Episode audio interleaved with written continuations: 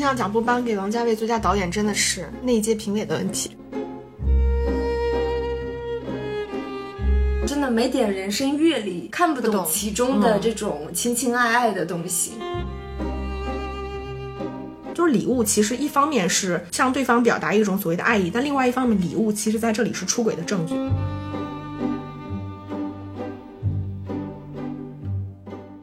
收听电影疗养院。大家好，我今天是因为一部电影爱上一首歌，因为这首歌爱上一部电影《Kiss Us Kiss Us》的小猪猪。Kiss us, kiss us 是什么意思？它是西班牙语的，或许，或许，或许。你看看我们小猪猪，真是多才多艺，又会法语。没有没有 你好意思说精通西班牙语吗？不好意思，其实刚刚现查的。嗯，因为这个 kissas 它其实是不断的重复的一个单词和旋律在电影当中，所以我就很好奇他到底在唱什么。原来就是在唱或许，或许，或许。哦，嗯、大家好，我是年少不识王家卫的好的石头姐。那大家听出来，就是我们今天就是要讲王家卫。其实王家卫好电影很多，但是我们选了，不是我们选，的，是我们一个非常有品位的群友推荐的。他说他想听《花样年华对他好像还留》，言哦，他想听王家卫还是《花样年华》来着？他应该是想听王家卫，对吧？对对对对。然后我们选择了《花样年华》，对选的真好。那今天这期节目也是属于我们的一个系列，叫重看经典系列。那带大家一起再来看一遍《花样年华》。那我们重看经典之前讲过哪些？你要是想不起来，我们讲过《食神》，对然后讲过《飞向太空》，嗯，然后还讲过呃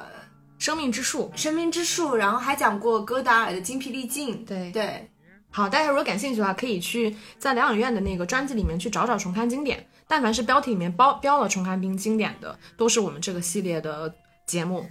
然后其实我们还就是挺宠听友的，因为呃王家卫是因为一个听友想嗯，想听我们讲，所以我们就讲了。其实还有另外一个听友说想听侯麦啊，不止一个吧，好几个。所以其实我们也安排了侯麦，就会在之后的节目当中跟大家再讲。不过我觉得我们听友真的都很很有品味。是的，嗯，但是大家以后不要出这么难的题，这个《花样年华》真的是很难了。嗯，那《花样年华》其实这部影片它的一个灵感来源，其实是一个香中国香港作家刘以畅的中篇小说《对党》。那之后，因为我没有看过那小说，嗯可以请石头姐跟我们简单就是介绍一下，介绍一下这个小说讲了什么。那这部就是《花样年华》呢，是导演和编剧都是王家卫，其实总制片人也是王家卫，他是最后出品是在两千年。嗯啊，他的主演有我们，呃，怎么说？他的主演真的超厉害，嗯，梁朝伟和张曼玉，还有潘迪华，以及前一阵刚刚去世的肖炳麟。阿炳在阿，炳，嗯对对对，然后还有就是，还有就是拍了镜头，但最后没有被剪进去的张耀扬和孙家军，拍了就是，但上了背影嘛。对对对，就是没有露正脸嘛，嗯嗯嗯。呃，这部刚刚有提到，就是导演、编剧都是王家卫嘛，然后制片人其实也有我们很熟悉的张淑平，嗯嗯，因为这个片子其实它的整体制作班底还是很强的，目前至少在今天看来，你觉得华语圈里面应该是各个领域的扛把子，对，因为我们之后也会讲他到底拿了哪些奖品，嗯哦，拿了哪些奖品？春节奖品、圣诞奖品、对，已经被奖品 iPhone 手机。洗脑了，啊就是他横扫了哪些电影节，拿了哪些大奖啊、嗯？他的那个音乐有我们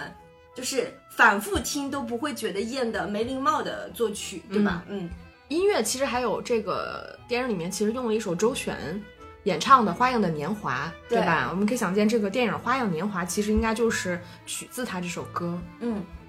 然后摄影的话，其实这里面也有一些故事吧，因为它其实第一版本它是在香港拍的，那香港的部分其实是杜可风拍的，那后来因为资金断裂，然后他们就去了曼谷，嗯那在曼谷的部分就是。其实，在曼谷的部分，本来王家卫是想拍二零四六的，结果就是他一边看你就会觉得啊，这个很适合六十年代的香港，所以他又把《花样年华》重新再拿出来拍。结果他在打电话给那个杜可风的时候，杜可风就不愿意再拍了，嗯所以他才找到了李平冰，嗯，对就是又跟他拍了曼谷的部分。最后他相当于摄影的部分是把香港的，就是杜可风和李平冰的其实是组合起来，嗯，一起剪的后期。那剪辑就是我们刚刚提到的张淑平。我听说他们工作的时候，好像真的就是几乎是一帧一帧的剪。嗯嗯，我觉得应该也是这样。是吧？啊，那美术也是张淑平，然后服装也是张淑平。嗯，因为刚刚提到了，就是他横扫了很多电影节嘛。那他在第五十三届戛纳国际电影节，其实梁朝伟可以说是拿了最佳男演员。我觉得这个真的很难得，对吧？亚洲面孔突然在戛纳能拿这么大的奖，然后。对，然后不得不提的就是他其实也在戛纳拿了一个技术大奖，是杜可风、李萍萍和张淑萍他们三个人合拿的。嗯然后在亚洲这边呢，他拿了很多的金马奖，比如说最佳女主角、最佳摄影奖是杜可风和李萍萍一起拿的，最佳造型设计是张淑萍拿的，然后香港金像奖是横扫了吧，算是。算是横扫，因为男女主都拿了，对吧？然后是最佳剪辑、最佳美术指导、最佳服装造型设计也都拿了，应该嗯就是最佳影片、最佳导演没拿。对。嗯，但是最佳影片、最佳导演是提名，最后是没拿到。哎呀，嗯我觉得金像奖不颁给王家卫最佳导演真的是那一届评委的问题。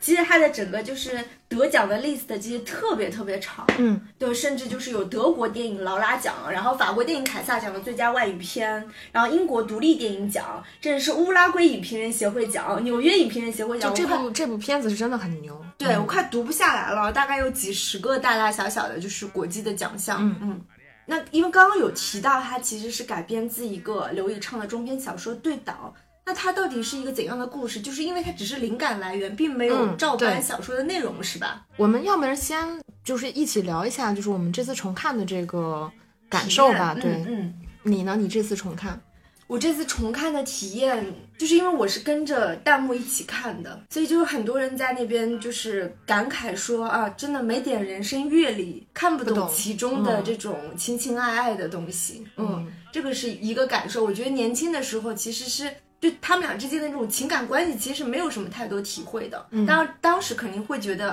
啊，他的摄影很美啊，灯光啊，包括旗袍啊等等。那可能这边再看的话，就是主要是对人物的这种情感关系有了更深的感受吧。嗯，我我觉得我就像我最开始说的，我觉得真的是年少不识王家卫好，这个是我第一个感受，就是年轻的时候。为什么要说年轻的时候？反正就是以前第一次看那个《花样年华》的时候，就觉得说啊，这个电影其实它就是有一些些花哨的成分在，对吧？嗯我们能看到的就是一对缺席的这个情侣，然后一对这个梁朝伟和张曼玉的这个情侣，然后拍了一个就是至少看上去就是一个风格化的故事片而已，就是你故事看懂了，但是其实你是看不懂里面的这些感情啊、情绪等等。然后包括这个电影，其实其实你除了浅层次一点的技法之外，就是它更复杂的关于就是王家卫在这部片片子里面关于电影语言、电影美学上的这种探索，以及就像你说的这个电影里面男女主角的这种情感流动。我觉得这个部分是我之前从来没有感受过的。然后我第二个感受就是，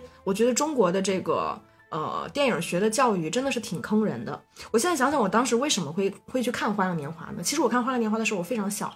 那个时候可能我刚上大学，然后你就他就是《花样年华》就是一个 你懂吗？必看片单里面的片子。其实说实话，这个片子无论是像在情感人物上的这种呃复杂程度，甚至是说它在技法上面，其实它是很难懂的。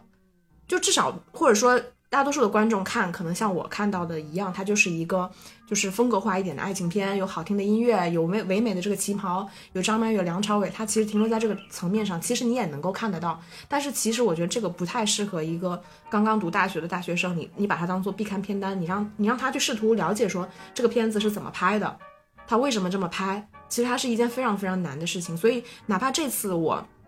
重新再看的时候，第一个我就觉得我原来从来从来没有看懂过这部电影，然后再去学的时候，我觉得它真的太难了，就是它难到我觉得就是像我跟你说的，就是我如果不把我在看的过程中就是所看到的东西写下来，其实我回头都没有办法再去把我观看到过程中他在电影里面用到的这些这些技法去通过语言的方式去复述出来。其实我觉得这部片子不是那么的适合去做一个音频的节目，因为它太复杂了，它真的有点难懂。所以，呃，我我不是也把这个片子里面一共四百二十多个镜头，我全部都把它一帧一帧截下来了。然后等到后面可能会出一期这个拉片，就是可能会出四到四期左右的拉片吧。不是可能，是一定会出，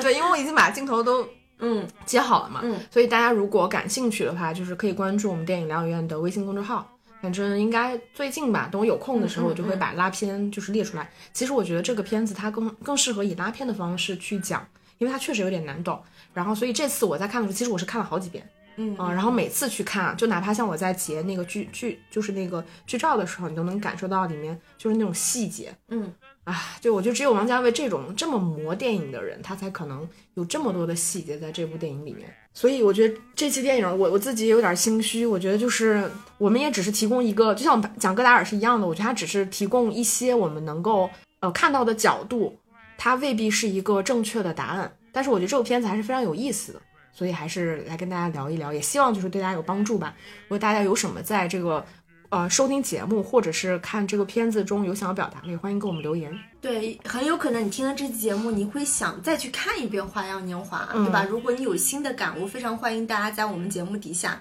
跟我们随时互动留言，Q 我们。嗯，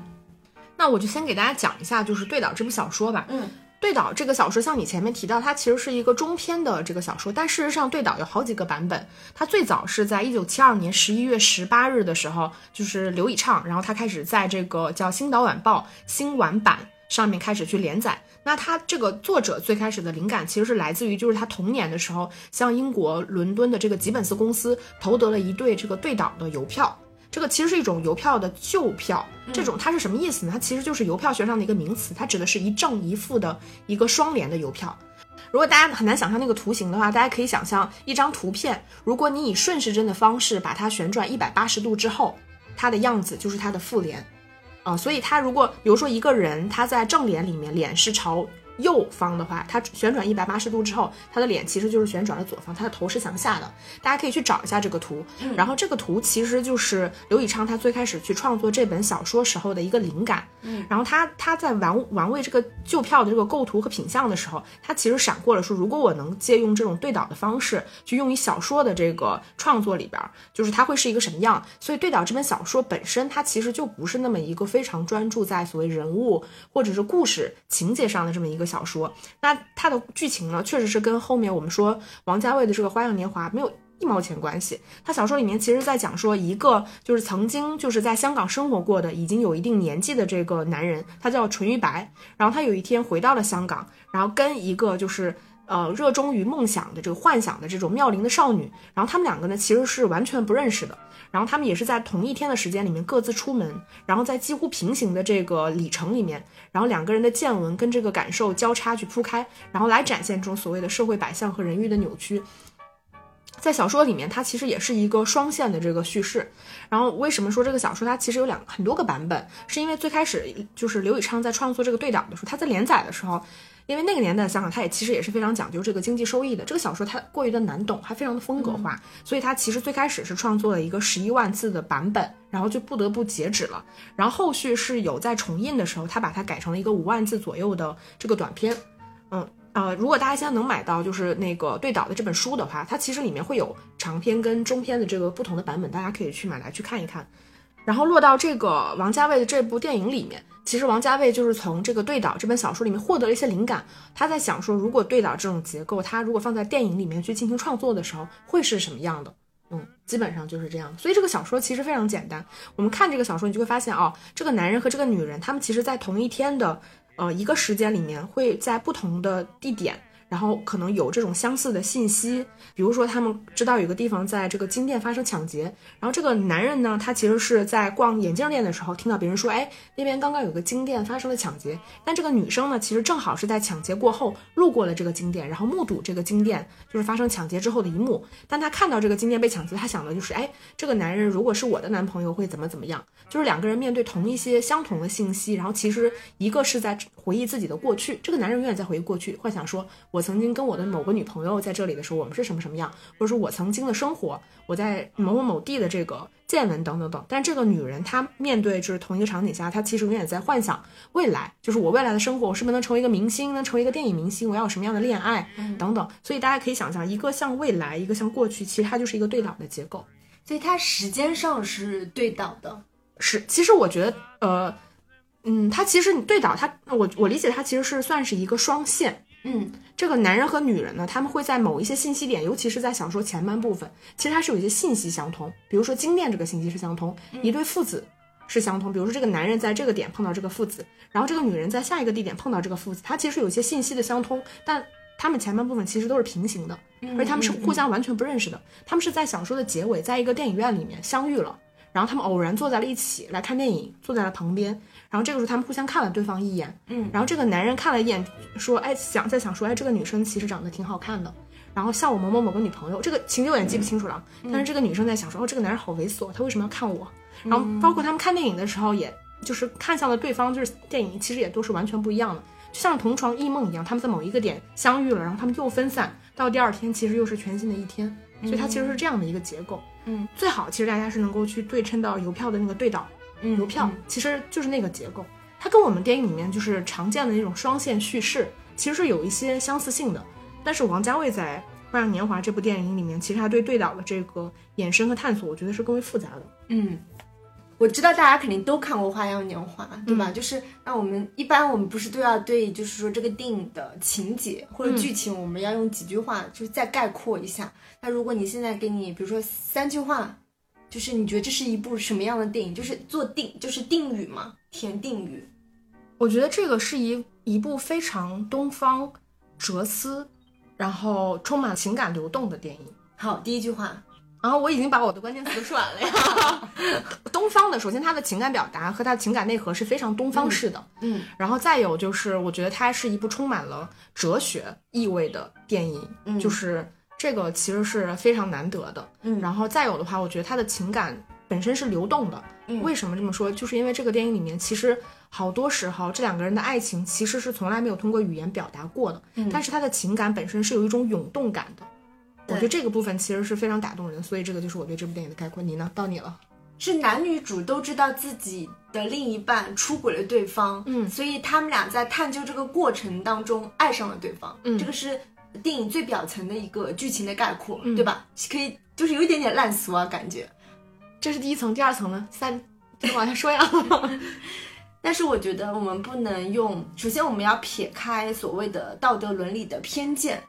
哈，还会有人用道德伦理的偏见来有有有看。我我我觉得这个王家卫也挺讨巧的。如果啊，就是那个陈先生跟周太太都曾经以正面示人过，嗯或者是直接跟主角，就是男女主角有一些更多的对手戏的话，其实我们特别容易陷入那种误区、啊。很多观众，嗯，对吧？因为你会一下子就是你会有一种道德批判的角度去看这个男女主之间的情感，但是王家卫没有嘛。首先他们都是成为背背影人了。所以我就觉得这一点还挺好，就是我觉得他与其说是拍就是男女主的这种婚外情，其实我看呃王家卫的采访当中，他也说他其实就是想拍一部成年人的成熟爱情故事。嗯嗯，就所以我们也是用这个角度去去看嘛。嗯两句话，嗯然后如果再加第三句话的话，应该就是是香港六十年代尖沙咀上海人社区的一个故事。哦嗯，OK，嗯，fine，，fine，可以。好。所以大家就是怎么看这个电影，或者你怎么去概括，也可以跟我们留言。就是我们以自己的方式再去讲一下这个故事讲的是什么。嗯我们在我们聊这个片子之前，然后我可以抛一些就是大家可能在以前观影或者是重看的时候一些问题，嗯然后这个地方呢我们不做解答，嗯然后我们会挑一些在我们聊到后面的时候去去讲。嗯就第一个就是大家都在好奇说，为什么张曼玉在这个电影里面要换那么多的旗袍？二十多套。对，单纯是因为好看吗？肯定不是，对不对？这是我的第一个问题。第二个问题就是，呃，这个电影里面会有很多那种慢速的镜头，比如说像那个梁朝伟饰演的周慕云，他在写作的时候，然后那个镜头往上拍那个烟雾渺渺的那个烟，其实那一刻他是用一个一个慢速的镜头，嗯、为什么他要用这种慢速的镜头来拍？然后第三个就是大家都会很好奇的，就是两个人在就是茶餐厅，就第一次去应该是茶餐厅对吧？对两个人就是对峙的时候，当时有一个令人非常匪夷所思，在梁朝伟背后的这个横摇，嗯，对，然后为什么会有这个横摇的镜头？他为什么要这么用？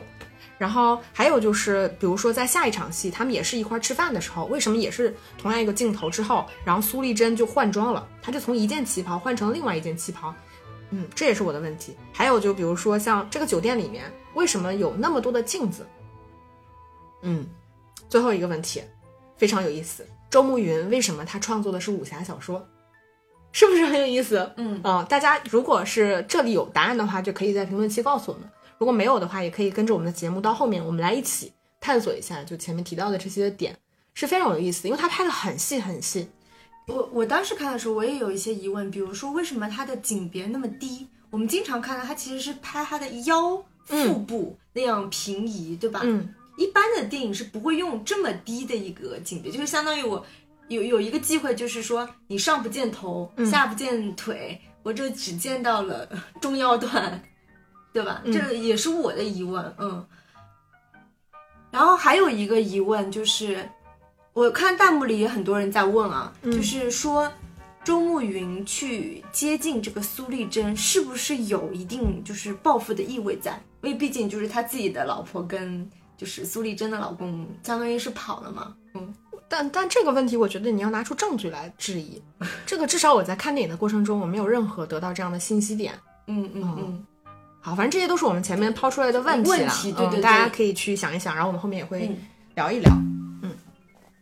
刚刚有提到主创的部分，就是他摄影师其实是有换过人嘛，对吧？就是先是杜可风，后来是呃李平冰冰。其实当时王家卫也坦诚，就是他在拍《花样年华》的时候，他是一度濒临破产，嗯也是跟当时的那个亚洲金融危机其实是很有关系。他其实后来是拉到了一笔欧洲的投资，所以他其实是跟欧洲的投资人承诺，就是他会再拍一部《二零四六》。嗯，所以他是带着这个任务去到了曼谷去看景，结果看着看着他就觉得这边其实更适合再拍《花样年华》。嗯，所以就他就拉着团队又去了曼谷去去看景，就包括就是我们知道在电影当中很多场景其实是在那个。有着二零四六房间的那个酒店拍的嘛，就是很风格化的那个酒店，有就像你说的有很多镜子，对吧？然后有那个红色的那个窗帘等等。它其实是曼谷的一家就是马上被要被拆掉的医院来来改造的。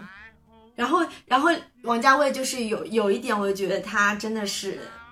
就他自己坦诚说，其实相当于就是他拉到钱，不是要拍两部电影嘛？他在整个拍摄《花样年华》的过程当中，他同时一直在想二零四六，就导致他当时其实整个脑子也很混乱。他说，就像同时爱上两个女人，让你摇摆不定。嗯。然后我们知道，就是这部电影，它其实跟王家卫之前的制作模式都类似，他其实是每天拍完之后，他就会一边一边剪嘛，对吧？然后他就说，是因为呃，他这个人其实很没有耐心，所以他想同时完成所有的事情。然后拍摄这个电影的时候，他就构思下一步就是二零四六嘛，就类似于之前那个《堕落天使》，嗯，他不是本来三个故事最后完成两个，然后剩下的那个他同时就后来就拍了《重庆森林》嗯只花了一个月。其实现在很多人诟病王家卫的工作方式，就是他拍片太太磨人了。对吧？就是整个拉的战线很长，经常导致就是演员啊，甚至他的工作团队，就是有人会抱怨嘛。我觉得这跟他自己的一个对电影的态度有关系。他就说，拍电影对我来说就像度假一样，其实就像《花样年华》的这部英文《In the Mood for Love》，就是就像他会沉浸在这个爱情当中的情绪一样，所以他一直不想放手，他就会拍很多很多镜头，不管用得着、用不着，他都会拍，一直拍到实在没钱试试。对对对，还是这种拍摄方式嘛，一直到实在没钱，他就告诉自己不行了，我必须要拍最后一镜头，我必须要收尾了。但是即使这部电影真正的收尾，在他的心里，其实这部电影一直都没有没有结束。啊我觉得这种还好，好像也挺浪浪漫是吧？也挺浪漫的，嗯就好像就是他觉得自己就是拍电影就像度假嘛，他说就像一个马戏团在那个巡回演出一样，所以他就要求所有人都陪他做这场游戏。虽然别人都想结束，但只有他不想、不想结束。嗯，你说到这儿，其实我们知道很多大导演都是很难合作的，像我们之前其实聊过库布里克，嗯库布里克其实是类似的嘛，他就是在现场就跟个霸君一样，就是可能同一场戏也是让演员几十遍的演。然后我觉得像王家卫的片子，我觉得我猜啊，这只是我自己猜测，我觉得演员在拍的过程中应该会非常痛苦，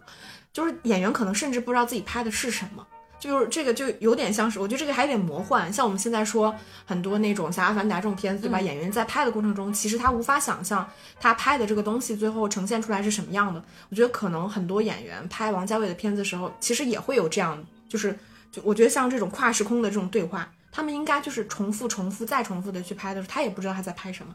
所以我觉得王家卫也很神奇，就是他把像这部片，他把张曼玉和梁朝伟其实拍的都非常的动人。我真的觉得这两个演员在这部片子里面真的是风华绝代。就真的是他们甚至是整个演艺生涯里面最好的那个状态，我觉得已经被捕捉了下来。但是我觉得很妙的就是王家卫其实捕捉的是一种一闪而过的那种情绪。嗯，就是我觉得这种是非常东方式的东西，这种一闪而过的情绪，它可能真正在拍摄的过程中，就是要你一遍又一遍又一遍又一遍又一遍的去拍。那我们在录到这个片子，其实这个片子本身也是在，也是一部在讲重复的片子，啊，所以我觉得，我觉得会有很多这种很微妙的部分在，我觉得它还是有那种创作者的那种，呃，直觉性的东西吧。对，因为他自己也说，其实之前《花样年华》之前，他拍的更多是一些年纪比较轻的人的生活状态、像《重庆森林》心这种，理状态。嗯对，所以他其实这部就是奔着说我要拍一部中年人的爱情。嗯嗯，是，然后就是因为我看的是那个《花样年华》CC 出的蓝光，它其实是有很多花絮和大量的采访。张曼玉自己也说，其实她跟呃王家卫合作《花样年华》之前，其实有一段时间没有跟他合作，其实已经就是蛮生疏了。所以他当时进组的时候，整个组最不适应的就是张曼玉，他已经不太适应王家卫的这种。拍摄方式等等，他很难找那个人物状态，加上就是他的那个妆造每天都要四个小时，才能完成他的妆造，所以他就整个很疲惫。然后梁朝伟就是就会抱怨，就是王家卫为什么？就是王家卫他他是给演员很大自由度的导演，嗯，但是梁朝伟就吐槽说，所谓的自由度就是啥都不告诉你，让你自己去就是体验人物，然后你可能要同一场戏可能要演很多很多遍，NG 很多很多遍。哎，我觉得这个就是那种，这就跟老板的思路是一样的。我也不知道我要什么，但是你把这东西演出来了，我就知道这个东西是不是我想要的。对对，所以他，我得，我感觉他的这个拍摄过程中，就是你，你就给我演吧，嗯，你演到就是，哎，我知道这个东西是我想要的了，对，或者这东西就是我不想要的，你不演出来，我是不知道的。对，所以我就感觉幸好王家卫也是遇到这么好的演员，嗯才最后有一部这么完成度这么高的《花样年华》。嗯，反正总之感觉听两个主演对导演是颇有微词，嗯。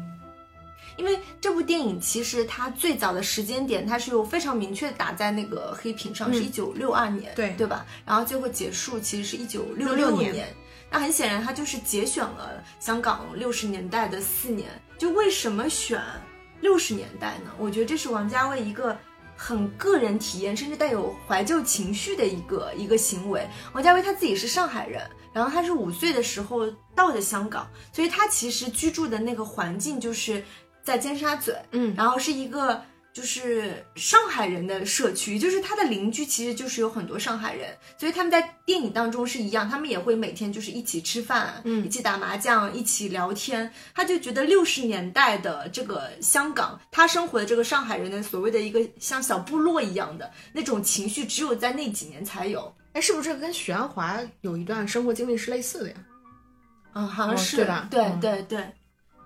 所以相当于他，他其实是很怀旧的，就是想要捕捉那个特定年代人与人之间很近的距离。所以电影当中，其实我们又看到很多场戏，就是呃，他们两个房东，对吧？顾先生、孙太太跟他们一起打麻将，一起吃饭，一起就是甚至什么有就邻里关系是很邻里好的，关系是很好的，因为我们看到当六六年的时候，梁朝伟和苏丽珍都分别在回来的时候，梁朝伟和苏丽珍，周慕云和就是苏丽珍再回到香港，再回到那幢楼的时候，大家都不知道邻居住的是谁，嗯对吧？突然就感觉为什么好像人情冷暖这种邻里关系一下子就一下子就破灭掉了。嗯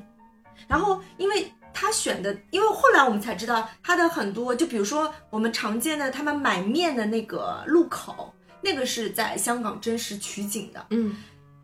但是类似于像那个苏丽珍的那个办公室，梁朝伟的那个报社，嗯，还有他们那个酒店，其实全部是在曼谷拍的，因为他就觉得其实那时候拍的时候，在香港已经很难很难找到，就是六十年代的那种建筑那种风土。也间接影响到了他的拍摄，就是他取景的时候必须相对小一点，把自己局限在一个相对狭隘的环境当中，以免让很多现代性的东西去影响到他想要创造的这个六十年代的回忆。嗯，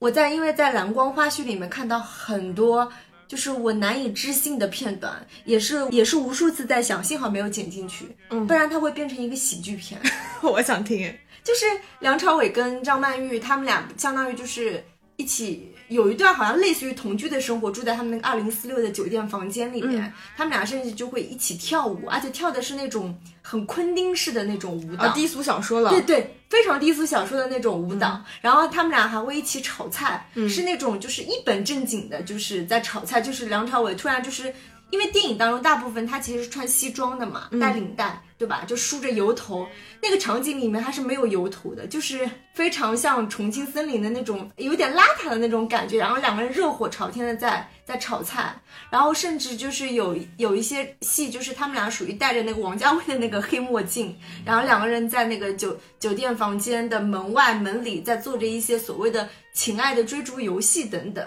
非常搞笑。对。这好像就是，好像也跟王家卫他自己说，他其实最开始他没有想过要拍这么严肃的爱情片，他最开始其实是很容易陷入一些香港本土的食物和舞蹈当中去，然后突然拍着拍着就变成了一个很很严肃的爱情文艺片，嗯，但幸好那些没剪进去，真的很搞笑，那说不定也很好看呢。对，可能是另外一个版本的《花样年华》，嗯，就包括很多网友都在问，就是最后他们俩有没有在一起，嗯，或者是他们之后不是也有在那个新加坡，因为周慕云去了新加坡，后来又去了那个吴哥窟，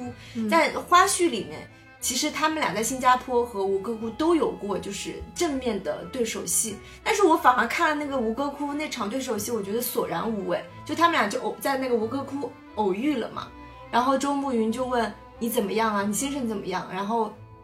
苏丽珍就说很好。他说怎么样？你还是单身吗？然后周慕云就说了句：对呀，那你有没有好的对象可以给我介绍？就是突然变成了这种，我是觉得是索然无味的一个对话。然后两个人在相见相远，就所以这些幸好都没有被剪进去，所以才能看到我们现在的这个留有想象的一个在香港的一九六六年的结束的结局。嗯，我觉得这个片子。还想想还是真的很有意思啊，就是这种背景上的东西。那我接下来给大家讲一些，就是为什么我说这部片子它真的非常难懂，嗯，以及就是王家卫在这个片子里面去做的很多，我觉得是在电影语言，然后电影美学，甚至是一些这种情感关系辩证上的一些探索。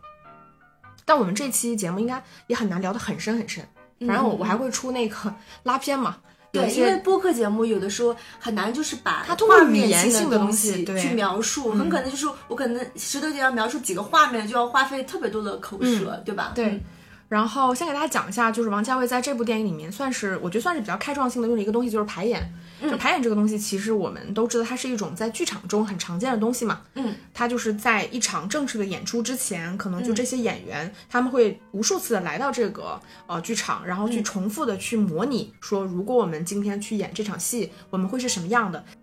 就是其实，在电影里面会有一个类似的东西。就是我们像你提到的同一场戏，其实我们可能会一遍一遍的去拍，去拍，拍很多遍。但是剧场里面其实是反复的排演嘛，然后你在电影里面其实是反复的拍摄，那就是你拍摄的那些镜头，在最后剪辑的时候没有被选进去的那些，其实它就跟剧场里面有点类似，它被指涉成一种不完美的，或者说是一种未完成的作品。那大多数的作品其实是不不会把这些东西放到就是最后电影的完本里面，因为你会认为说这些东西它不具有任何的文本意义，嗯，或者但当两者真有差别，因为排演这个东西它其实是一个无法被就是排演这个过程本身其实不具有任何的意义，但是对于电影来说，拍的每一个镜头，从这个镜头本身它其实是有独立意义的，它其实是没有一个所谓废片的概念的，但是它这个里边，呃，我们在。比如说，我们同一场戏拍了十个镜头，我最后只选取了一个，然后放到了正片里面。那剩下九个，其实某种程度上它也是一种未完成的，或者是导演认为不那么完美的东西。在这里，这些镜头它也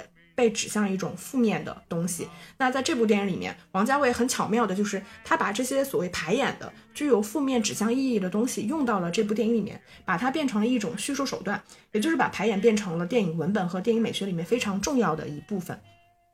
那像这个电影里面，我们知道，就是从故事层面上而言，当苏丽珍跟周慕云他们两个人知道了，就是各自的伴侣就是可能发生了这个出轨的事实之后，然后苏丽珍下一场戏，苏丽珍就说了一句，他就说不知道他们最开始是怎么开始的，对吧？然后接下来的时候，其实我们就看到他们在晚上的时候试图去模拟说两个人。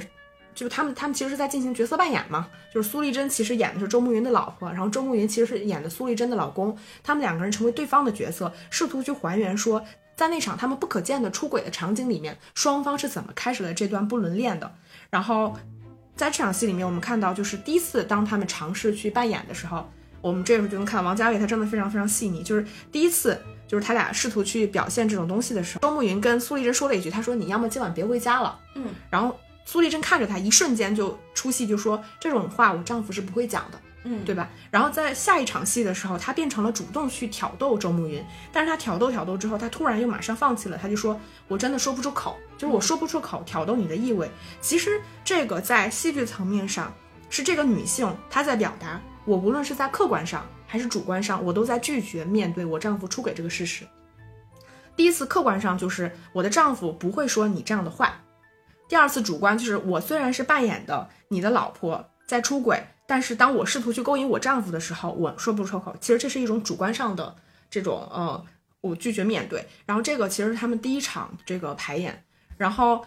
因为这个电影里面其实真正算是排演的戏份一共是四场。然后呢，呃，比较主要的其实是三场。然后在这场戏份之后，其实还有一场戏，就是这个电影里面非常重要的是两个人吃饭的戏份。然后我们能看到，就是前面两个人其实都是一种非常正常的对话，他们没有在进行角色扮演，就是在做自己。然后这个时候，周慕云其实给那个苏丽珍就加了一勺芥末。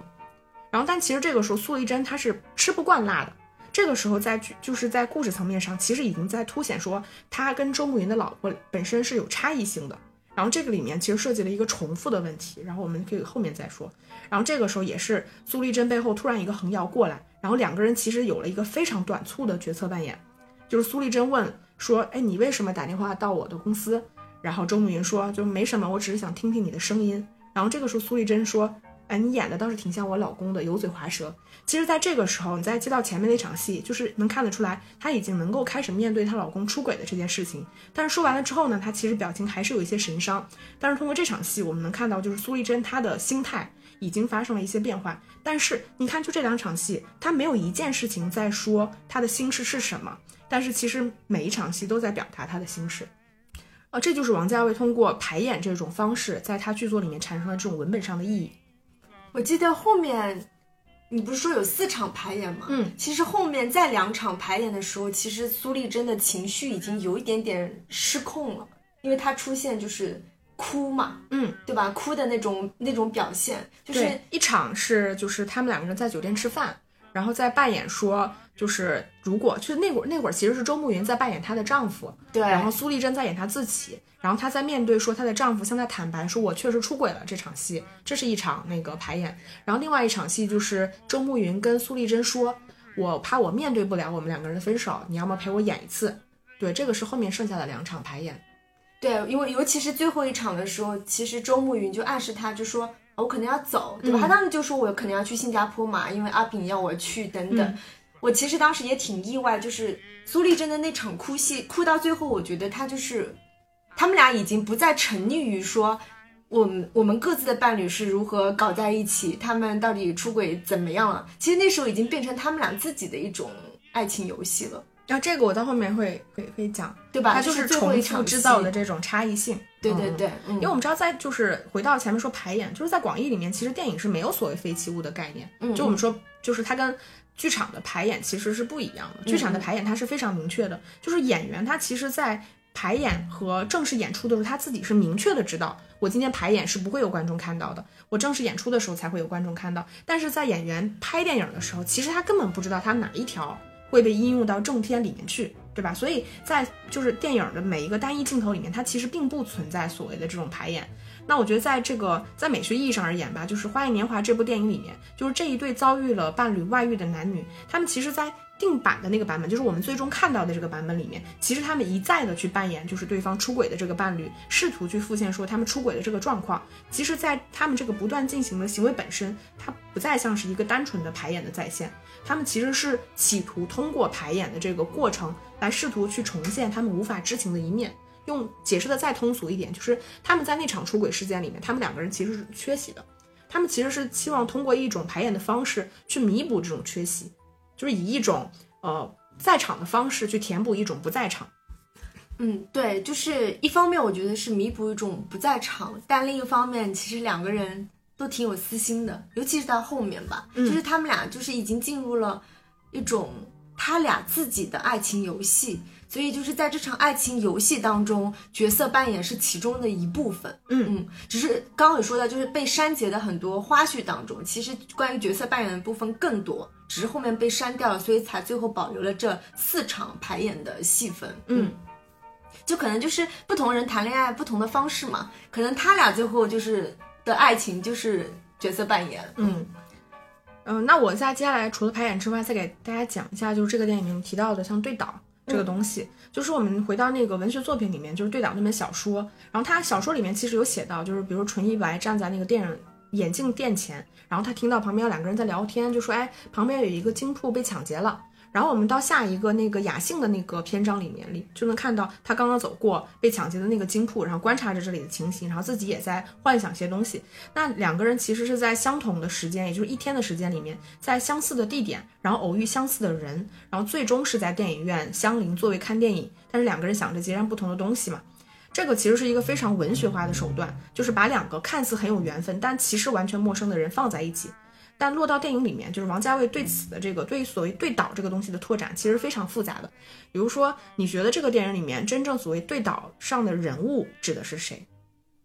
呃，周慕云和苏丽珍，不是，当然不是。就是他真正所谓对导的，其实是正，他是一正一负嘛。嗯他其实真正对导的人物是苏丽珍跟周慕云的太太，也就是以及就是周慕云跟苏丽珍的老公。嗯嗯，一正一负嘛，它其实是两个妇联。我们可以想象，就是正联就是对方的伴侣，妇联其实是这两个人物。嗯就是这整个电影其实是关于这两个妇联人物的故事，嗯对吧？他们其实某种程度上是一种倒影，也是一种映射的这种关系。嗯那另外一种就是对导层面，其实是一种情侣关系，就是一个正联的呃出轨的情侣跟一个复联的这种情侣关系。还有就是电影它其实是怎么交代这种对导的呃人物，这种人物或者是这种情感关系。就电影里面就是从一开始，比如说两个人。呃，在选房子的时候，就是周慕云跟苏丽珍两个人在选房子的时候，哎，看上同一个房子，然后接下来在下一场戏的时候，他们其实就开始搬家。在这场搬家的戏份里，我们能看到，因为他们两个人是同一天搬家，所以就是不断的有家具是搬错的。嗯，这种情况下其实也在映射，就是我们可以想象，所有电影里面空间跟环境都是在映衬主人公他们所处的这个环境以及他们的内心。那在这场戏里面，其实不断搬错的这个家具，已经在表明说两个人就是。它其实是一种情感关系的错位，以及说它是两个家庭或者说两对爱情的这种拆装跟重组。那有一场戏，我觉得是非常精妙的，就是算是第一场，就是王家卫在表现说他是如何呈现出爱情里面的这种对倒跟交错的，就是在大概四分二十秒的时候，就是梅林茂那个音乐一起，然后开始就是苏丽珍不是坐在那个她老公的旁边，她老公在打麻将，她的老公左手边呢其实是那个呃周慕云，然后他在打麻将，然后这个时候呢就是。呃，周慕云的太太从电影里面进来了，然后苏丽珍站起来给他让位置，然后那个周慕云太太从他身边，嗯，然后在下一场戏的时候，就是周慕云的太太替换了周慕云的位置，然后周慕云从那个房间替换出来，然后从这个房间离开。如果你仔细看这场戏的话，它其实首先表现的是一种情感的让位，嗯。就是这个时候，当周呃当周慕云的太太出现的时候，苏丽珍把她身边的人位置让了开来，嗯。然后让给了他，然后最后其实坐在麻将桌上打麻将的人是呃周慕云的太太跟苏丽珍的两公两个人。然后我们，如果你仔细看，你会发现那场戏梁朝伟他戴的那个领带，其实都是一个对倒的领带，就是它是一个十字形红白交替的一个领带。就王家卫在这个电影里面有超多细节，然后我好想去再看一下那个图，就是他那个领带，我没发现是有那个图案。嗯然后包括哦，你说到这还有包括就是他们在搬家的时候，其实当时他有一帧一闪而过，他给了那个周慕云家一个镜头，他在那个客厅左手边呢，其实是餐桌上有一个苹有一些苹果。如果你看墙上的墙上其实是有一幅苹果的画，哦，就他其实是通过这种方式去表现一种对倒的关系。嗯那然后，如果我们说就是苏丽珍跟周慕云两个人的关系，它其实是一种非正式的一种复联的复联邮票一般，就是它其实是一种无法被公开谈论的感情。你像他俩那对出轨的伴侣，其实都是可以被谈论的感情关系，是因为周慕云跟苏丽珍两个人不断的去谈探讨和复现那段情感关系，但是他们两个人的关系其实是没有任何人知道的，哪怕他们两个人之间其实也并没有真正非常明确的去表现出来这种感情，就是对对方的这种情愫，其实从头到尾他都是没有被公开谈论的，以及拿不出台面的这样一个女呃情侣关系。嗯然后其实还有一个概念，就是由这种对倒的关系带来的这种交错。其实我们能看到这个电影里面，它非常非常的风格化，就是这两个人周慕云跟苏丽珍两个人，他们常常在同一个地点相遇，对吧？常常擦身而过，阶梯，对楼梯，就是电影里面的楼梯。就是这个楼梯的意义，后面我们可以简单的带一下。然后，比如说电影里面，就是苏丽珍跟周慕云他们在发现各自的伴侣出轨了之后，然后开始，其实只有在那一个段落是有这个戏的，就是你前面提到的，就是苏丽珍跟周慕云两个人就是在这个买云吞的这个楼梯上反反复复，对吧？两个人相互交错，戏份基本上都集中在这里。就是为什么？为什么他们要在这里去交错？它其实后面是没有这种戏份，它只有在这一块儿是有这种买馄饨面呀这种不断交错的戏份。为什么呢？我自己觉得啊，就是属于情算情侣吧，就是情侣可能在情感比较暧昧的时候，他会故意制造，就是不需那个时候他俩还没有暧昧呢，那个时候就是他俩以为对方出轨了，对方老公对方的那个。就是在猜测是不是自己的老公跟对方隔壁出轨的那个那个时候，啊啊啊，是在家里的那个楼梯吗？不是，是在买馄饨买馄饨的那个楼梯。对，我也不知道为啥。啊，这个就是一个剧情上的解答了，就是他们为什么会在那段时间里面频繁的在买云吞面这个必经之地呢？大家透露出来的信息就是这两个人伴侣常常不在家，所以他们需要各自去解决这个晚饭的问题。啊，对对，也是因为我每天在买云吞面的地方也能碰到你，证明你的伴侣也不在家。你没有跟他一块儿吃饭，嗯，也是这个这个时间点，他们两个人在猜测说，我们确实可能在面临着同样的这个状况，因为它只是一个剧情层面上的东西，嗯。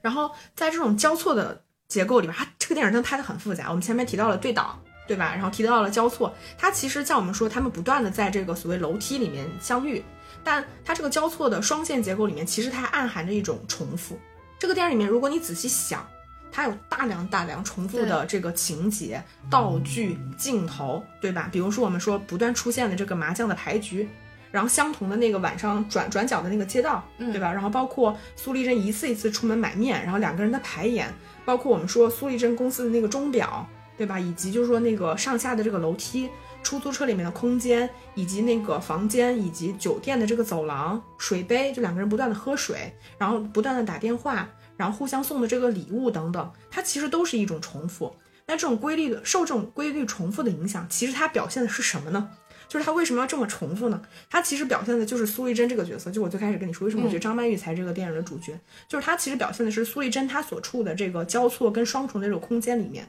这个空间其实跟她的情感结构也是相呼应的。她其实永远在表现的就是这这个人物跟他们所处的这种情感关系这种两难的交错的这种场景。这个他的老板其实，在情感上有点像是这个电影的倒影，对吧？他有一个老婆，有个情妇。然后苏丽珍她老公第一次去日本出差的时候，她她还让她老公给她老板的这个情妇和太太买了两个一模一样的这个包，对吧？嗯。然后，但这个地方一个是皮包，一模一样的皮包。然后第二次是她老板身上出现了两条领带，两条领带很相似。但苏丽珍就是很微妙的发现了这个领带的区别，提醒他老板。嗯，然后其实我们知道一条老一条领带其实是他老婆送的嘛。嗯，一条老带领带其实就是他的那个情妇送的。那这个皮包和领带其实在这里都是重复出现过的。那到后来就是我们知道，就是苏丽珍跟周慕云两个人在试探的时候，其实他们才发现各自的伴侣都有着相同的这个皮包跟领带。就是这个地方其实它非常有意思，就是它相同的这个配件。但是它却有不同的这个指涉，比如说，呃，两个人的伴侣送给对方的礼物，比如说，呃，小猪猪的男朋友送给小猪猪一个礼物，这个礼物本身它其实是一个表达爱意的东西，就我送我向你送礼这个事情，其实在表达我爱你。但是在这里，礼物它就是一个双重性，就是礼物其实一方面是向对方表达一种所谓的爱意，但另外一方面，礼物其实在这里是出轨的证据，是礼物，是一个皮包跟这个领带证明了说你们出轨了。然后另外一个就是苏丽珍送给她老板的两个皮包是一模一样的，其实也是在映射他的情感状态。某种程度上，他跟周慕云其实也和他们各自的伴侣一样，他们其实就是在做着偷情出轨的这个事实，对吧？但是另外一方面，就是妻子跟情夫送给他老板的领带其实是有细微的差别的，也也映衬着就是他跟周慕云和就是就是他和周慕云的太太其实是不一样的，嗯，所以就是我们看到后来就是这两个人他们在模仿啊、排演啊、复现。各自伴侣出轨的这个场景的时候，其实这个场景本身也是有双重指涉的，就是他们看似是相同的，但是他们其实又是不同的。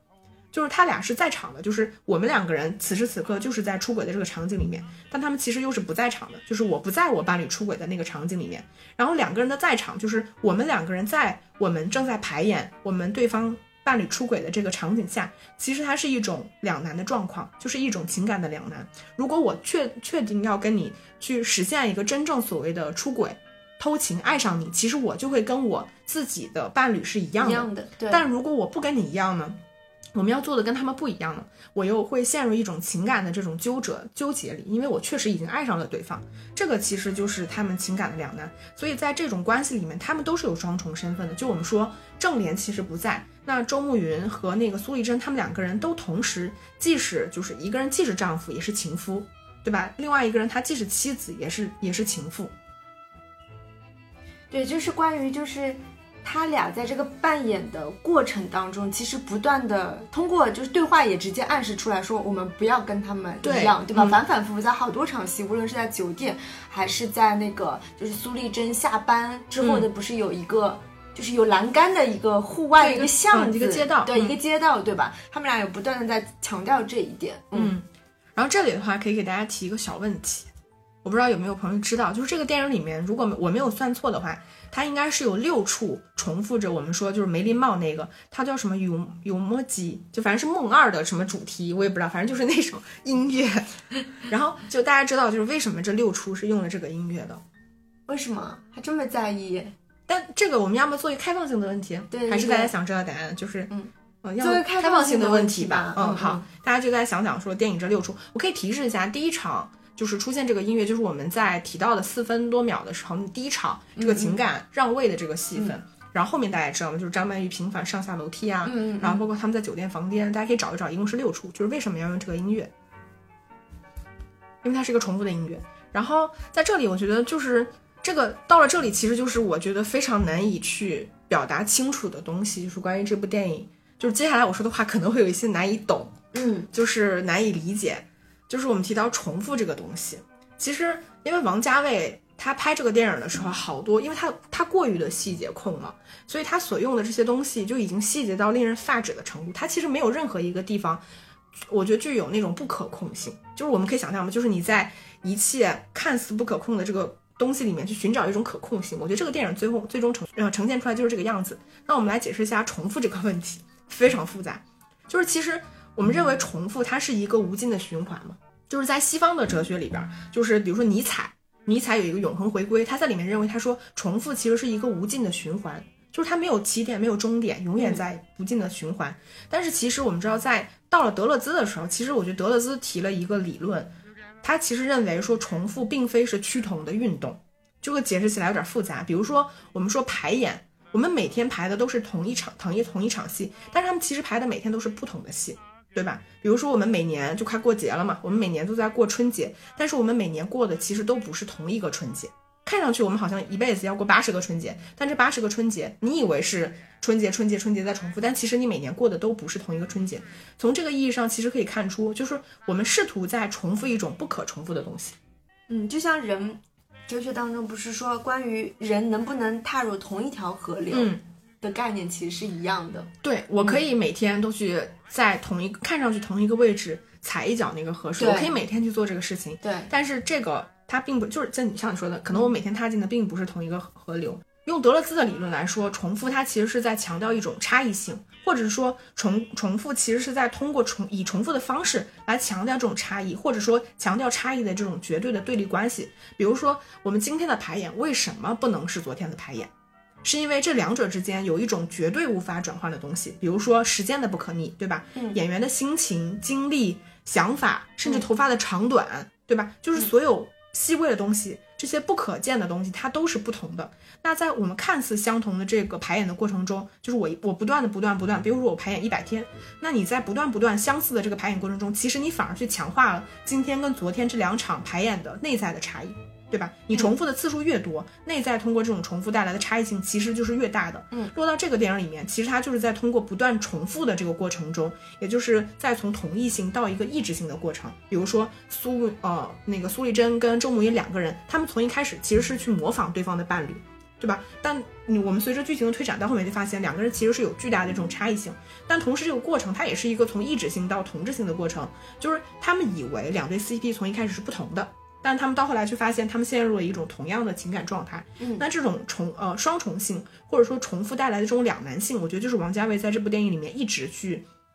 强调的。就嗯回到你前面提到的那个排演，就是呃在最后一场排演里面，就周慕云邀请苏丽珍说，我们一起来排演说我们分手的这个瞬间。当我们看那个戏的时候，我们就知道那个分手戏其实它既是真的，也是假的。对，就是苏丽珍的情感其实是真的非常的伤心，是因为她意识到了这个事情可能是一场真正的分手，但那个时候周慕云还在安慰她说：“哎，都是假的嘛，就是你不要往心里去。我觉得就是也是在这个最真最假的瞬间，他们其实找到了他们和各自伴侣不同的那种意志性跟同质性，就是我们的情感。你也爱上了对方，对但是意志性就是我们会做出不同的这种选择，就是苏丽珍不可能是周慕云的太太，就是周慕云也不可能是苏丽珍的老公，他们不会做出同样的选择。那这部电影里面，我觉得还有一个很有意思的东，你有重复有要说的吗？有。嗯嗯，然后我觉得这个电影里面其实还有一个非常非常有意思的东西，比如说像我们两个在这啪啪啪一直说很多关于这部电影，对吧？这个电影其实它是一个关于在场和不在场，也就是一种缺席的呃电影。在电影里面呢，就是这两个人他们在通过一种在场的方式去重复一种不在场，对吧？这种试图重复，其实也是在试图填补一种缺席。那各自另外一半在情感里的缺席。但有意思的是，就是观众其实是参与了这场戏的。就是观众的参与其实是给了这个这部电影，我觉得一种确定性。事实上呢，我们观众确实是比就是周慕云和苏丽珍多看到了一些戏，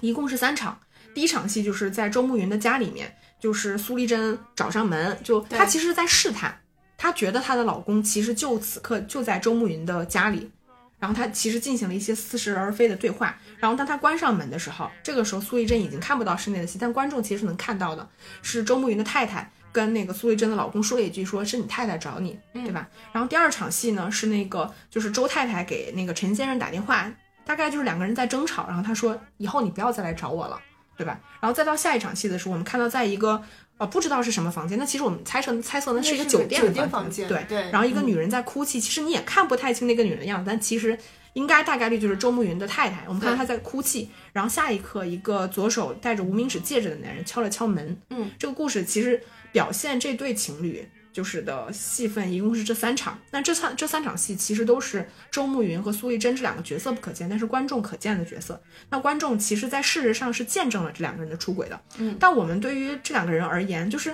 比如说。第一场，他们躲在房间里面到底在做什么？观众其实是不可知的。观众知道的是他们躲在了房间里。第二场是他们打电话，他们在争吵，但是他们为什么争吵？他们在谈什么？其实观众也是不知道的。然后到了第三场戏，其实观众是不知道，比如说这个女人是否开了，有没有开门，然后他们在酒店里面到底发生了什么，这些其实全部都是观众不可知的东西。但这种不可知的信息在后面其实是由苏苏丽珍和周慕云两个人通过重复的方式填补了观众在这种信息里面的缺席。比如说，我们看到了有一场戏，就是两个人在房间里面，其实是在聊那个小说武武侠小说创作嘛，对吧？结果因为这个就是顾顾先生他们家里打麻将，导致这个两个人被困在了这个呃周慕云的房间里出不去。所以这个时候，两个人在房间里面，比如说吃着云吞面，聊着小说，这种戏份就已经填补了我们在前面看到那对夫那对出轨的情侣他们在房间里面干什么。其实是以这样填补的方式看到的。那第二场戏就是两个人打电话，我们知道这个戏里面其实是很多时候苏丽珍跟这个周慕云两个人打电话，然后再到比如说他们在酒店房间里面在做什么。其实我们在通过两个人这个对倒的关系里面看到他们在做什么，对吧？他们在房间里面很开心的聊这个武侠小说啊，创作非常的快乐啊，对吧？所以事实上是观众帮帮助这两个人实现了他们在情感上确定已经出轨的事实，对吧？这个我觉得就是你光想想就觉得王家卫真的好妙，就他在结构上是花了巨大的心思的。它不装，它不仅仅是一种叙事层面上、结构层面上的，它甚至是一种美学层面，它甚至一种哲学层面上的东西。因为它这个戏里面有特别特别多复杂的东西，然后包括比如说它是怎么通过空间的方式去表现一种时间性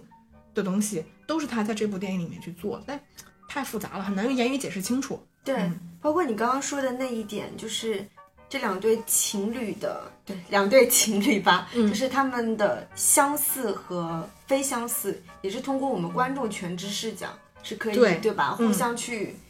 去揣摩的，互相去懂的。嗯嗯。因为刚才我们节目开始不是提过一些问题嘛，对吧？哎，对，有一个问题好像也没提，就是因为我们知道他们那个香港那个房间都很小，所以它很很狭窄。但是我发现就是这部电影当中用的景深镜头特别多，就是那么狭小的房间，它要构建前景、中景和后景，而且还相对比较清晰，嗯，对吧？然后尤其是前景很多场戏，我记得都是反正就是一个障碍物吧。对吧？无论是栏杆呀、窗户呀，或者是家具呀，等等，我是觉得就是这个也是一个问题，就是为什么王家卫那么喜欢用前景的遮挡物去拍这对男女？嗯，这个我觉得我们前面聊到的应该已经可以回答这个问题吧？嗯，对吧？本质上他们其实是一个不可见的。就是见不得人的关系嘛，所以他们就是一个需要遮遮掩掩的情感关系。对的，就有一场戏，就是他们俩不是在写那个武侠小说嘛，嗯，然后就是那个什么顾先生不是开始打打起麻将了，他们俩不就困在那个房间里嘛？我记得那个前景是一个遮挡物，但是很像刘海，嗯，不知道是一个窗帘还是啥的，就是那个感觉就是挺像我们跟导演一样，观众就是在在偷窥他们，嗯，因为我们不是看那么虚，就是有个刘海挡着，嗯。我我觉得这个体验感，就是因为我们观众，你刚刚说的，就是我们比他们知道的更多一些嘛。就只多，但是观众其实也只比他们多了一点点。对对。但这一点点，其实我觉得他导演并不是想带给观众某种信息获取上的优越感，他其实还是完成一种就是剧作结构上的东西，就是一种出轨事实的填补。对，因为就比如说我们就是那个黑刘海，就是观众来说，因为我们有点像偷窥的感觉，其实也加剧了就是他们俩所谓的这个。偷情还是疑似偷情的那种慌乱感，嗯，他有制造这种制造这种东西，嗯，正好回到你说的这个部分，就是我们前面不是提到过吗？就是为什么梁朝伟写的是武侠小说？我之前在采访当中听到梁朝伟他聊这个问题，其实是王家卫他自己喜欢写武侠小说，就是大家记得他拍那个《东邪西毒》吗？嗯，其实《东邪西毒》。就是东邪西毒这两四个字，就是因为王家卫喜欢这四个字，所以他就买了那个版权。但实际上它是一个《射雕英雄传》的前传，但这个所谓的前传是王家卫自己写出来的。嗯嗯，所以我就觉得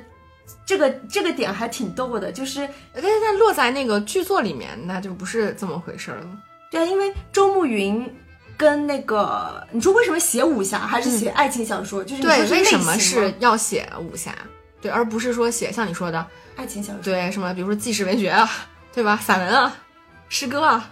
我我觉得一方面就是跟王家卫自己他他有关系嘛，就是他对武侠小说是有执念的，所以包括在二零四六里面也有那个就是女主角那个露露露嘛，就是陪男主角写那个武侠小说的这个情景嘛。那这部电影当中是因为他们俩都喜欢看武侠小说吗？就是最开始其实应该算是借那个武侠因为他们其实不是有那个苏丽珍一直在看报纸嘛，他在报纸上其实就是在看那些连载对连载的那个小说，对他肯定是爱看的嘛。对，嗯嗯，他们俩就算是武侠小说迷吧，就一开始不是还互相借书，利用借书的这个契机，两个人还多见了几次面嘛。我们可以先说一下，就是为什么他们会去有写作这个动作。然后其实就像你说的，这个本质上。他因为两个人的情感，它是一段不可言说的爱情。嗯，就是在电影里面，我们其实看不到他们在通过语言的方式，来是就是来表达爱情。但绝大多数的爱情，它无论是我们说古典的爱情还是现代的爱情，它其实都是要通过就是言语，比如说我爱你，我喜欢你，今天好美。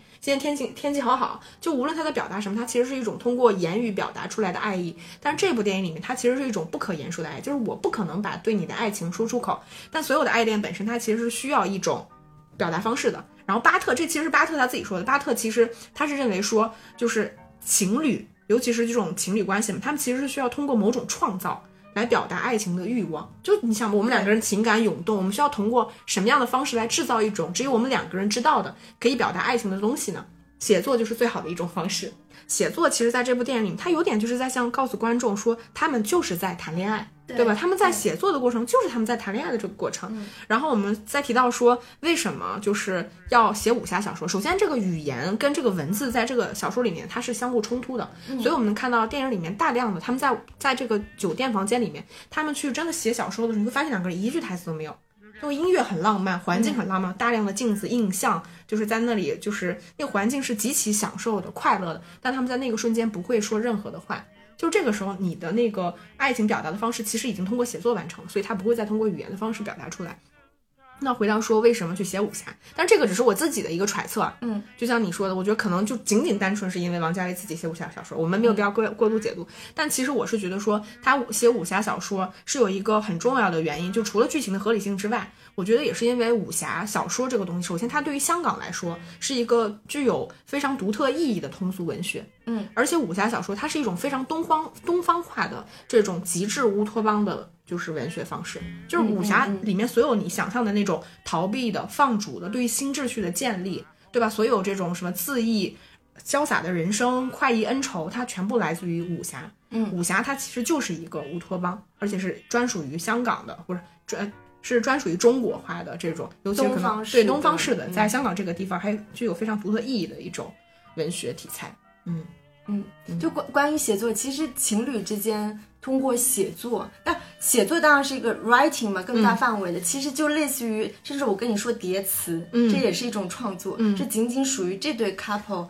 他们之间的话语、言语、语言。对，哦，对，这其实是也是法国哲学的一部分。我觉得这个就是属于他们，就他们俩写武侠小说，就属于这对 couple 独特的话语。嗯，对，所以就是我，我就越看王家卫这部片子，就发现他需要你有更多的这种。关于哲学上的东西，对，就是很多外延的这种思考，对，就是来来来来帮你验证说这部片子它到底在讲什么。我觉得各位听众大家也可以不用有包袱，就是我们也只是说从这边啊感受到一点点哲思就够了，对，大家就是每个人有欣赏到一点点就 就很好，我觉得，嗯，对啊，我觉得是就要看电影不要那么大压力嘛，就是你能能看到什么就是什么，对你看到的就是正确答案，对对，对你来说它就是正确答案，就包括为什么我说那个景别那么低，那么喜欢拍。中 央这个其实也是有有合理解释的，嗯，就是就像我们说的，就是他没有办法给这对情侣关系以全貌，对，就除了我们说真正拍摄的原因，可能受限于香港这个地方地貌，他没有办法给演员很多大全景、全景这种，其实是所有香港导演拍片的时候的一个限制。但是你真正落到实践上，就像我们说的，第一个就是他这段情感关系本身是不能见人的。他没有办法给你始终表现这两个人完整的这个情感状态，我的肢体表达什么的，他能够给你这些肢体表达的，反而是两个人在去扮演、去排演两个人出轨那个瞬间，他可能才给你一些这种东西。但真正落到两个人，我当我是我自己的时候，他反正反而没有办法给你这些东西。所以落到王家卫的文学，就是呃镜头语言上面，他会给你很多身体局部的这种特写，比如说你的脚步。比如说来表现这两个人男女匆忙，对吧？然后给你就是身体的这个腰部，或者是你手部，然后再到脸部，对。然后这种其实我觉得是它文本上的这种意义，还有另外一种意义就是。呃，我这里可以直接说啊，就是它其实是一种对导结构，是王家卫在不同的这个镜头里边，以及不同组镜头之间，他要求的这种对称性造成的。嗯，它其实这种是一种很风格化的东西。它，你说这种对称，比如说我给你一个手，跟他给他一个手，这个能有什么绝对故事层面的意义吗？不一定，它其实是一种风格上的东西。嗯，它就是完为了完成这种不同镜头之间的这种对称性。还有为什么就是苏丽珍换了二十多套旗袍？嗯。这个就是我跟你说的，就是为什么我觉得，就是如果真的单纯论这部电影而言，就是如果说这两个人物角色一定会有一个侧重的话，嗯，其实我觉得观众更多的是感受到苏丽珍这个人物她的情感状态，她对这段情感里面的纠结，她其实是比周慕云要纠结很多的。对，周慕云，周慕云的情感其实相对而言是比较清晰的。他也是他比较率先、比较勇敢的跟那个苏丽珍说：“如果我多一张船票，你愿不愿意跟我一起走？对吧？”这个其实已经是一个非常主动的试探性的，就是问询了。就他在这段情感关系里面状态相对而言是比较就是肯定的、清晰的。清晰。但是就是苏丽珍，就我们私下里也聊过嘛，就是你跟我提到，其实苏丽珍这个女性，她在六十年代这个背景下，其实她相对而言是比较传统的，包括她。她其实是很抗拒，是她不断在强调说我们不能跟他们一样，我们不会跟他们一样，嗯，也表现出来她的这种情感和纠结。然后我们再回到说她为什么会换这么多的旗袍，其实我觉得你回到我们前面在提到排演的这个过程，本质上它就是在就是你当你每天去出门，你穿很多的衣服，它对于一个即将去演戏的演员而言，它是你的服装，它是你的面具，你要穿上这些，穿戴上这些很美的东西，你才能去遮盖你自己真实的这种情感。你要把你的身躯遮起来，比如说我的颓唐，我的失意，比如说像他去买面的时候也要穿那么好看，对吧？然后孙太太家的那个就说，哎，买个面而已，要穿这么好看，为什么？就是因为他要求他自己要伪装的非常的美丽，不能让别人看到他有一丝的破绽，以及我的脆弱，就是我真实的样子。其实这个我觉得就可以解释说他为什么会永远打扮那么好看。就观众在看待他一场又一场旗袍去换的时候，其实你也会忽略掉说他可能此刻的那种情感的失意，对吧？你就会注意力集中在哦，这个女人真的好美啊，她的旗袍真的好好看啊，对吧？我们观众的注意力也会跟剧中其他的人物是一样的，你集中在这些这个人物他的他的面具，他这个旗袍上面。我觉得他换旗袍还有一个最简单的作用，就是转场。对，转场也是，对而且嗯，剧组当中其实有很多省略，可能同样是晚上的戏，就买面好了，他为什么有的时候买面其实两套衣服其实是不同的天，嗯并不是在同一个晚上嗯发现的，对吧？嗯因为他们两个在那个邻居，因为邻里邻居的嘛，经常就是串门啥的，你就会经常发现他们又换衣服，其实是因为提示，嗯又又是另外一天，还有我觉得它也是一种非常风格化的东西。嗯，就是你这个神秘的女人为什么每天要换换不同的衣服？然后你就比如说像这个旗袍，我觉得它比起转场的意义，我觉得更多的它其实是在表现时间的流动。对时间的流动嘛，对它不嗯光是说我从今天到明天，它不会告诉你说，哎，第二天了，对吧？对对它不会告诉你一个明确的时间节点，这就我们跟你说重复是一样的。其实你看不到起点跟终点。是，也许已经隔了两个月，对，对，是两年，是对对，当然没有到那么长，因为只有一年的时间。是对，嗯是三天呀，一周啊，我们都不知道这个，对对，对我们没有判办法判断这个坐标。然后之前我我看到还有很多人就是在底下弹幕上问说，哎，是不是他穿那个花的更加花的那个旗袍，就暗示他的那个情绪？我觉得这个大家都可以去解读，有可能吧。这我觉得有点嗯不太相信，我自己是不太相信的。我我自己是有一点点相信，因为嗯尤其是对于我这种超喜欢穿裙子的人来说，嗯真的可能不同的心情，就是我今天见什么样的人，嗯在什么样的场合下，我有十条碎花裙的时候，我选什么样色系的碎花裙其实是不一样。但这个就是可能要请那种偏时尚的老师去、嗯去解读，就是它的那个服装的在这个电影当中的美学作用，我肯定、肯定是有，对吧？嗯然后还有一个前面提到过的问题，我就是为什么就是周慕云跟苏丽珍两个人对峙的时候，突然要从周慕云的背后有了一个快速的横摇。如果我从很简单的角度来理解的话，反正这也算是一个它比较。其实他电影当中不是用了很多，反正就有移动的、平移的那个镜头，但是那个镜头真的很快，嗯就比它对，之它是一个横摇。它比之前所有的移动镜头都来的就是快嘛，可能是第一次两个人就所谓就是互相坦白的时候，心绪上、就说明他们心很慌乱吧，心绪上很波动吧，所以就是用了一个特别快的镜头吧。嗯嗯就是我，当然我我的说法只是一种解读的角度。嗯嗯。因为我不是把四百多颗镜头全拉完了嘛，嗯，然后拉完了之后，我就会发现，其实王家卫就首先，如果你没有看过对岛那个小说，你再去看他这个电影，其实有的时候你很你是很容易被他骗的，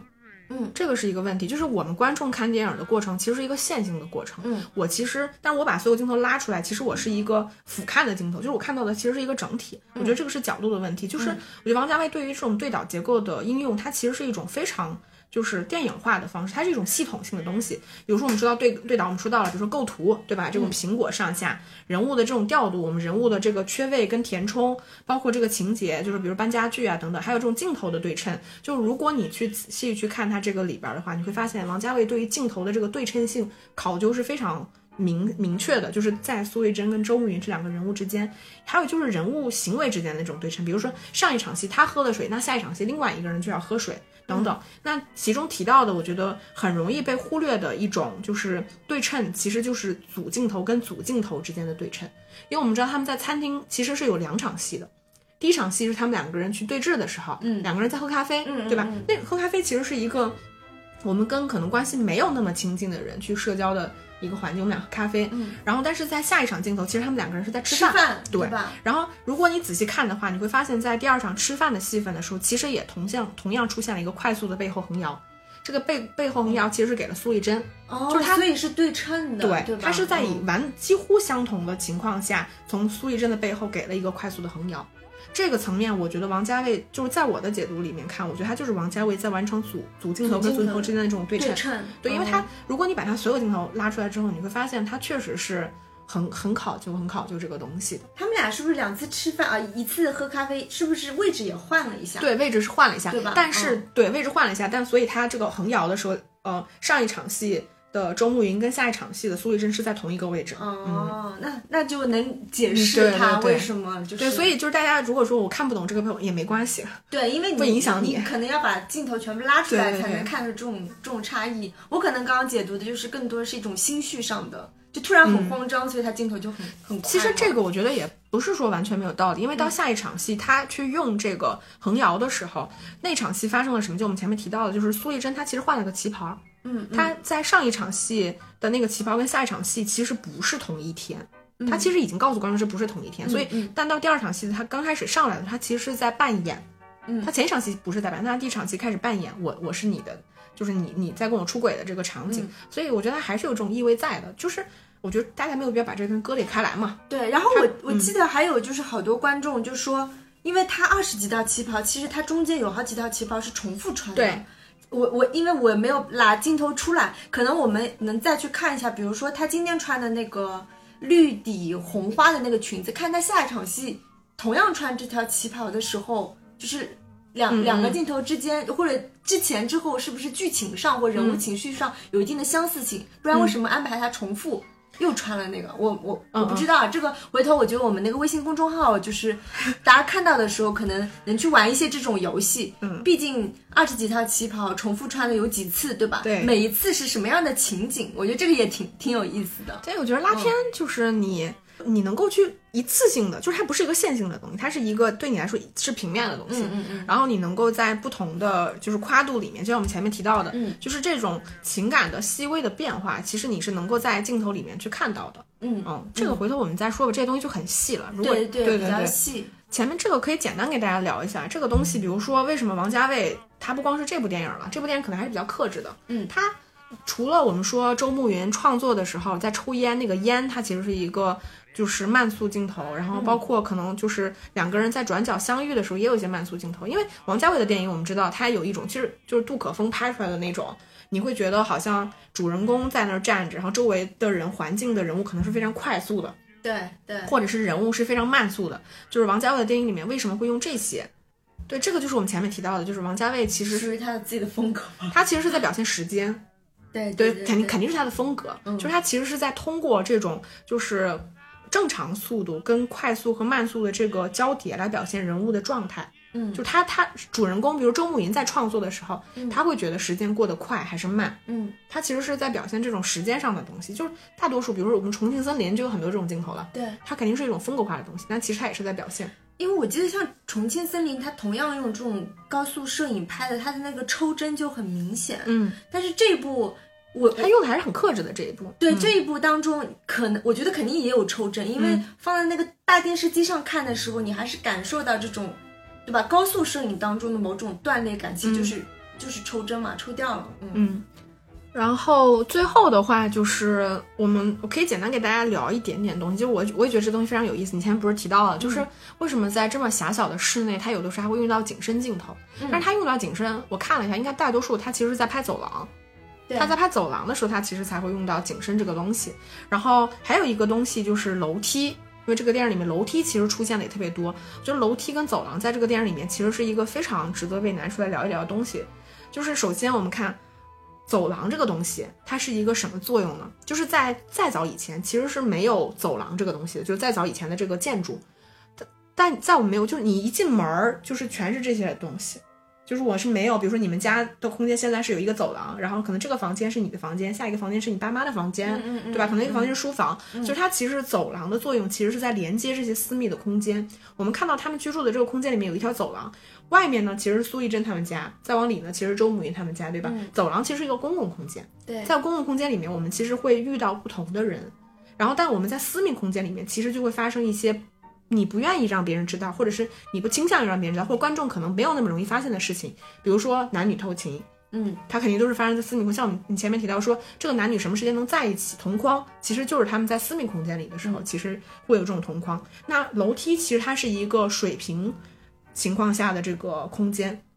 对吧？它人物是左右来流动的。然后另外楼梯其实就是另外一个东西，楼梯它其实是一个上下连接的空间。楼梯其实也是一个，就是它是连接上下嘛，然后它其实是一个，也是一个流动的、开放的空间。那在这部电影里面，其实呃，除了他们居住的这个空间里面是有楼梯，其实他们在那个酒店里面也有楼梯。楼梯那楼梯其实呃也是这么说也有点抽象。其实我们有一场戏，就是在那个五十八分钟到六十分钟，反正就是周慕云打电话跟苏丽珍说我在酒店等你。嗯嗯，然后下一场戏我们看到就是那个苏丽珍坐在那个车里边，然后赶到酒店。然后下面那一场她在酒店楼梯里面反反复复上上下下的那场戏份，其实跟她全片绝大多数的风格都是完全不一样的。因为她这个电影的风格相对而言是比较舒缓的。对对吧？比较优雅的，嗯但是那一段戏份它其实是一个非常凌厉的，有快速的那种剪辑，然后有非常风格化的东西，就是你能看到，就是苏丽珍她其实，在那个楼梯反反复复上下，然后包括我们说他们居住的这个空呃空间的楼梯上上下下，其实楼梯它连接上下这样的空间，很多电影里面都会演，比如说最简单的就是我们所谓阶级这个东西，对吧？嗯，你往上就是你你人生得意了。你要迈向另一个阶级了，你往下可能表现你人生正在失意，走向一个落魄的环境。那在这个电影里面，其实它的楼梯就是连接这个女主人公或者说两个人的这种情感状态向下呢，它其实是一种偏向你现实的这个环境。我要考虑现实的因素，我是已婚的一个人，我有老公，我要保保持我的体面。那向上其实是一种你更加理想中的，就是可能无法得到的一种爱情的状态。所以就是苏丽珍在这段楼梯上快速的反反复复的时候，其实就是她其实是在自我印证。你如果往你往你往虚了说，她其实是一种她自己在论证我到底爱他不爱不爱他，我到底要一种就是想象中理想的爱情，我还是要现实生活。其实是她纠结的过程，是她自己在不断验证的过程。那这种一上一下，它其实就是形成了一种辩证的关系。如果大家感兴趣的话，大家可以去数数她那场上下楼梯的镜头，就对称到令人发指。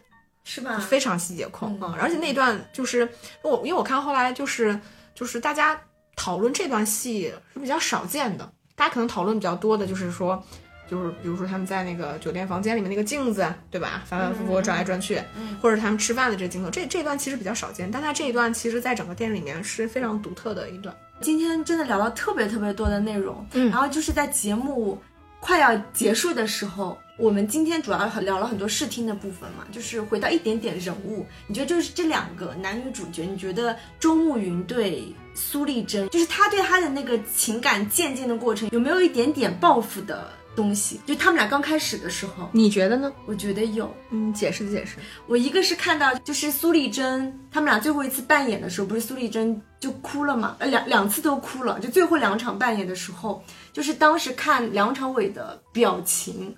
我会觉得他带有一点点冷峻的成分在。嗯，两场戏都有。然后后来看到就是梁朝伟的那个《蓝光花絮》的那个采访当中，就说其实王家卫一开始对周慕云这个人物的设计其实是比较偏更简单的、更正人君子式的。最开始的设计其实就是啊，因为自己老婆就是跟别人跑了嘛，还有点痛苦。但是他后来就是爱上了苏丽珍，然后非常爱苏丽珍，就是属于他对他的情感是比较单纯的。结果就说演梁朝伟可能演着演着，然后王家卫就想让他再加一点就是仇恨、痛苦、纠结的部分在。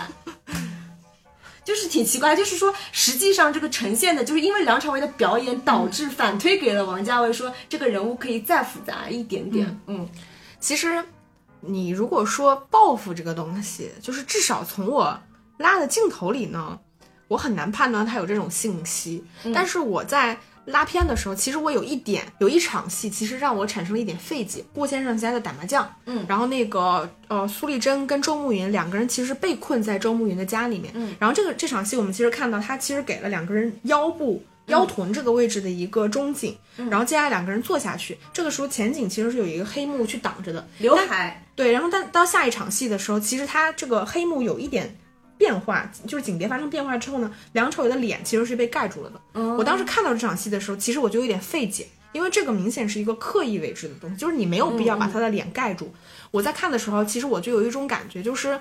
可能梁朝伟是有一些私心，或者是他内心其实有一些东西，就是他跟苏丽珍反而不一样。就是苏丽珍所有的纠结、犹疑，其实是在观众面前被观众看到了的。嗯，但是周慕云这个人，他有一些想法其实是没有被观众看到的。但是你说这东西是不是复仇？我倒是不一定说他英文翻译他没有用 revenge，他是说是有一些报复保留但和那个，对你如果说是保留，那我觉得是有的，对就是。他就是但你说什么报复这种，我我确实没有在就是文本上，就是或者是镜头上看到嗯嗯嗯啊。还有一点就是，我不知道大家有没有注意过，这个这个部分其实是我在看了两三遍之后我才发现的一场戏，就是到了六三年的时候，不是周慕云已经去了新加坡，然后他转到那个黑场，就是字卡告诉我们说他们去了新加坡之后呢，我们看到就是周慕云他在自己的房间里面就是一直在床底下找。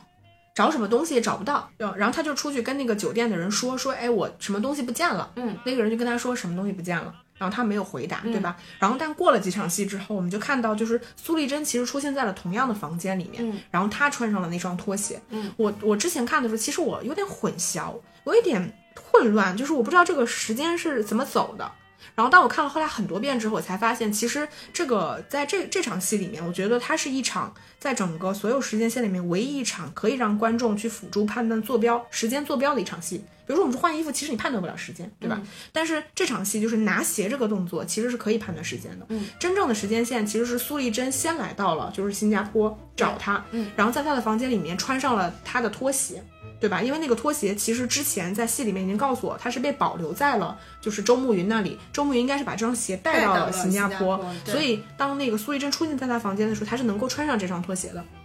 然后也是在他的房间里面，他抽烟，对吧？点了香烟，然后试图去给周慕云打一个电话，嗯，然后是在，然后再回到就是前面那个部分，周慕云在他的房间里面发现了一截烟头。你如果看特写，它其实一闪而过，那个烟头上其实是有口红印的，以及他找不到的那双拖鞋。就是这个时候，其实苏丽珍是给两个人的感情，就是或者他自己吧，其实是做了一个最终的决定。但我当时看的那个时间线就会很混乱。他他最后是倒叙还是插叙？就是发现烟头是那个是苏丽珍，不是他，他就是在梁朝伟那个 cut 里面，是梁朝伟自己发现的，是梁朝伟找不到血，然后回房间发现有个烟头。嗯，有个烟头。嗯然后后来不是放了一段张张曼玉，就是对对，是后面，对，是后面，啊就算倒叙吧。对，算倒叙。嗯嗯哦，我说到这个这这场倒倒叙的戏，我记得当时在花絮当中其实是删节掉一个特别重要的桥段，就是苏丽珍去新加坡先找的阿炳，嗯，然后跟阿炳其实是有一段对话的。啊，对，然后那个就是相当于，不然你想苏丽珍怎么知道他住在哪里，并且有的房间上其实都是阿炳，然后最后他叮嘱阿炳说，那你不要告诉那个周慕云。然后，啊然后王家卫是故意把这段戏给删掉了，所以对我们观众也造成一种理解上的困扰。而且就是我觉得确实会有困扰，而且就比如说，就是梁朝伟在发现自己鞋不见了之后，他其实跟阿炳，就是周慕云跟阿炳两个人其实是有一段吃饭的戏份。对然后阿炳就说：“你这个人什么心事都藏在心里面。”对，然后我觉得作为观众来说，其实观众是没有辅助信息知道为什么阿炳某种程度上知道周慕云有一段不想为人所知的这个东西，但是他也没有点破。是那你这样一解释，对对啊对，就就通了嘛。对其实他就是阿炳是个全知的，就是他知道这个事情。对，但是那场戏就是